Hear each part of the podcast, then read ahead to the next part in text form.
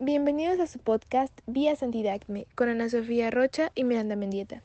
El día de hoy trataremos el bloque 2, en el cual hablaremos sobre dos sutiles enemigos de la santidad, el gnosticismo, que consiste en conocer conceptos o creer que nuestra propia razón o sentimientos son los que nos llevan a una verdadera fe, y el pelagianismo, que es todo lo contrario, ya que es poner todas nuestras fuerzas en la voluntad humana.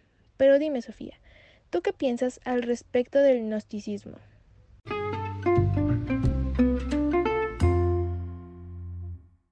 Yo pienso que el gnosticismo es concebir una mente sin encarnación y consta de puras abstracciones.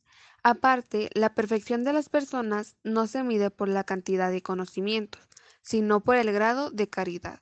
Exactamente.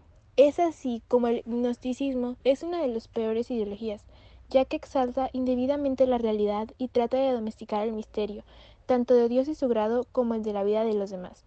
Pero ahora, ¿qué te parece si pasamos al pelagianismo? Me parece muy bien, Miranda, pues yo tengo entendido que después del poder de los gnósticos surgían los pelagianos y los semipelagianos, pues ya no era la inteligencia lo que ocupaba el lugar del misterio y de la gracia, sino la voluntad. Sí, es así como los pelagianos cuentan con la mentalidad de confiar solo en sus propias fuerzas y se sienten superiores a otros por cumplir determinadas normas o ser inquebrantablemente fieles a cierto estilo católico.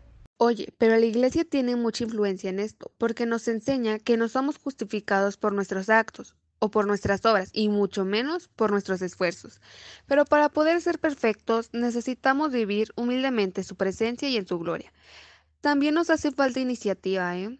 Y caminar en una unión con Dios para reconocer su amor en nuestras vidas.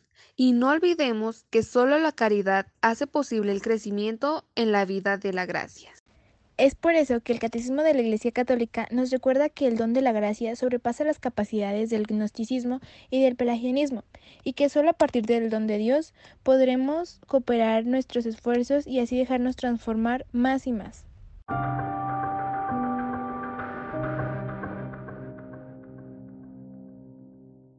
En conclusión, el bloque 2 nos llama a cuidar la caridad y liberar a la Iglesia de las nuevas formas de gnosticismo y pelagianismo que la complican y detienen su camino hacia la santidad.